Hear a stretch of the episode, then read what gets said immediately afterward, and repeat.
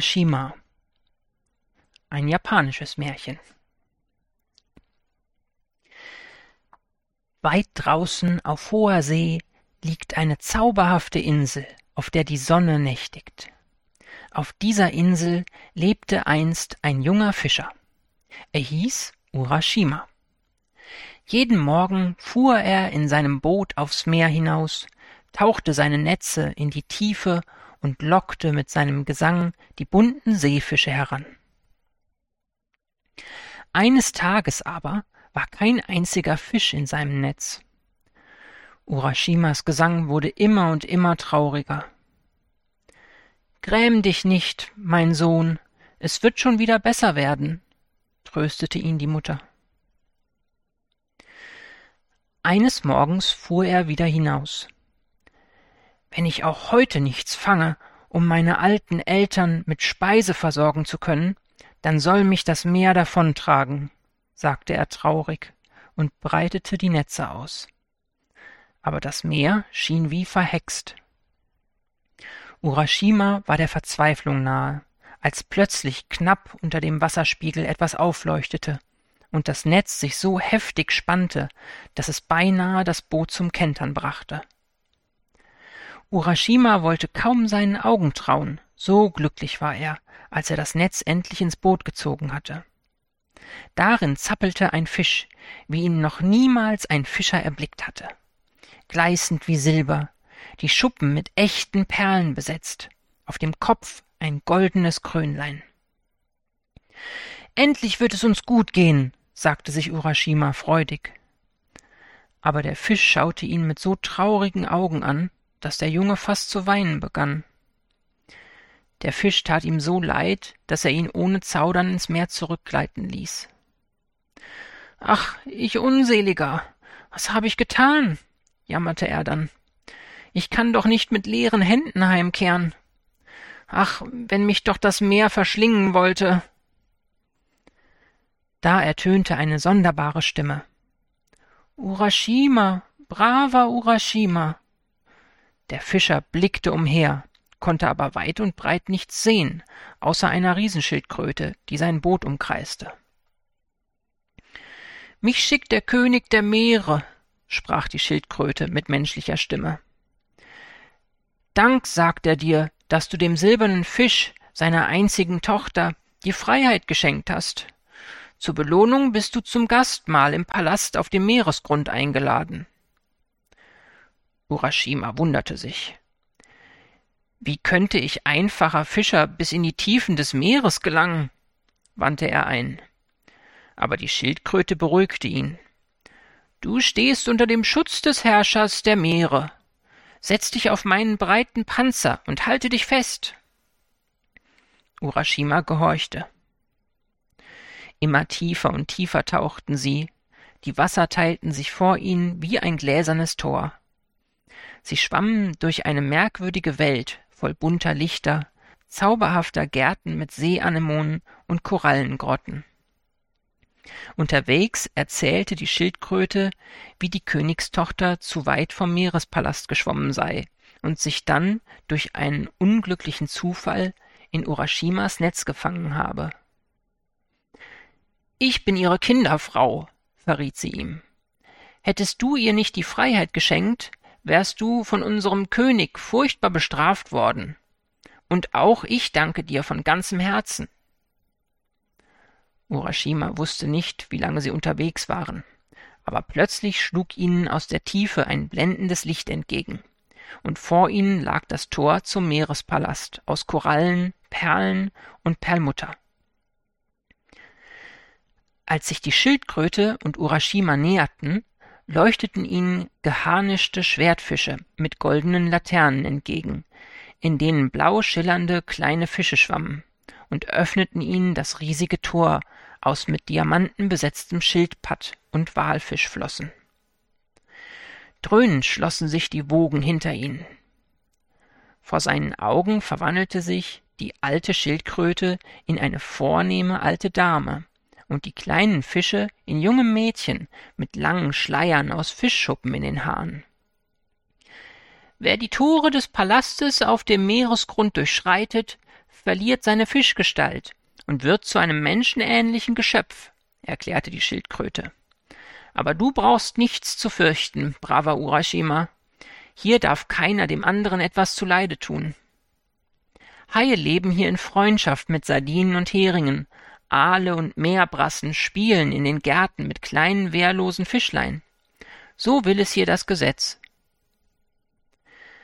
Da ertönten aus riesigen Muscheln festliche Fanfaren, und in Begleitung weiß gekleideter Mädchen erschien die anmutige Prinzessin, die Tochter des Königs der Meere. Lächelnd fasste sie Urashima bei der Hand und führte ihn durch prachtvolle Gemächer zu einem Vorhang aus leuchtenden Korallen, Perlmutter, Perlen und Meeresblüten. Mein Vater ist über alle erhaben, flüsterte sie Urashima zu. Wer ihm ins Antlitz schaut, muss sterben.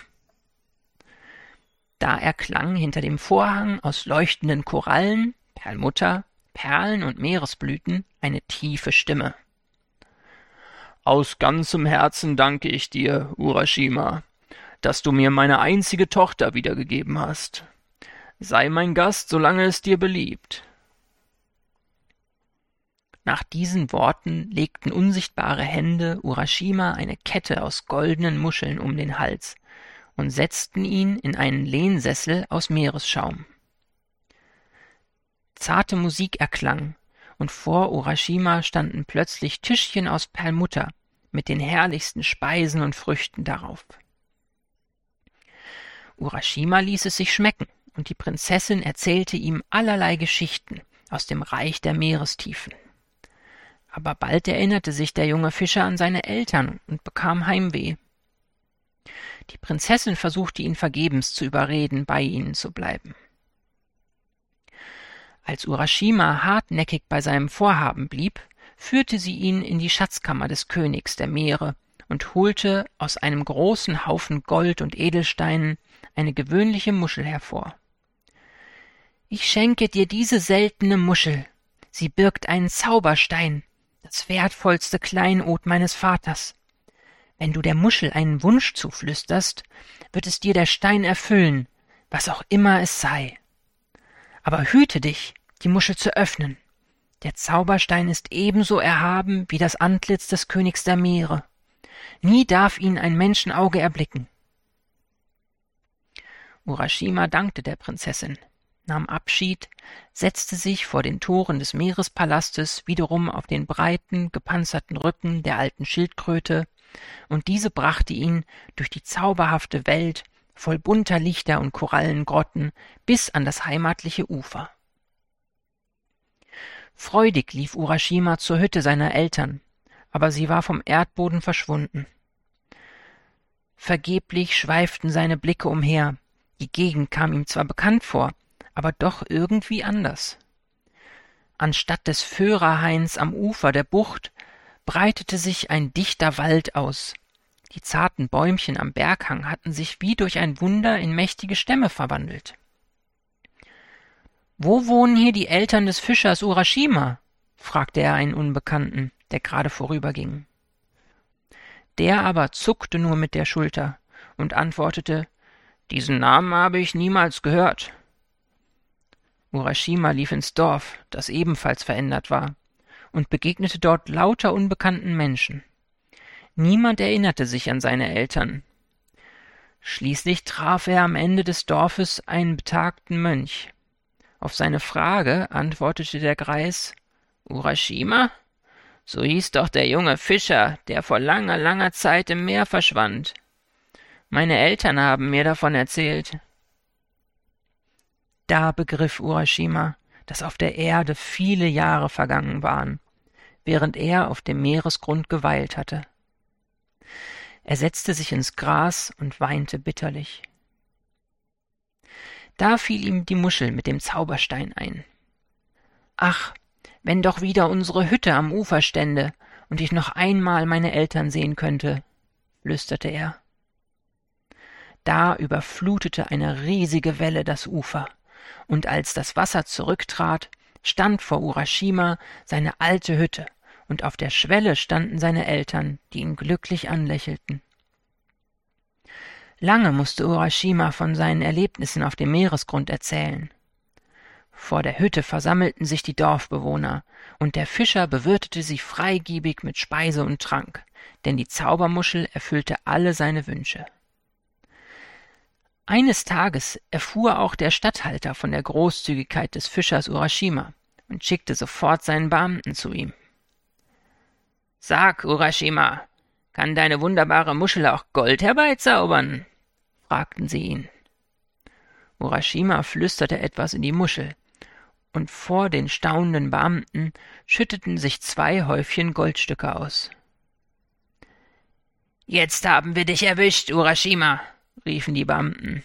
Nur der Kaiser hat das Recht, Geld zu prägen, und darum beschlagnahmen wir deine Zaubermuschel. Von Neugierde getrieben begannen sie, die Muschel mit ihren Messern aufzubrechen. Vergebens warnte sie Urashima. Unter ihren gierigen Händen klaffte die Muschel plötzlich auseinander, und drinnen glühte bläulich ein wunderbarer Edelstein. Ehe sich die Beamten jedoch versahen, verschwand der Stein in einer Rauchwolke, die auch Urashima und seine Eltern einhüllte. Und plötzlich erhob sich ein mächtiger Sturm, und schäumende Wogen überfluteten das Dorf und verschlangen alles, was dort war. Aber Albatrosse erzählen sich, dass Urashima glücklich und zufrieden im Palast auf dem Meeresgrund mit der Prinzessin lebt. Ende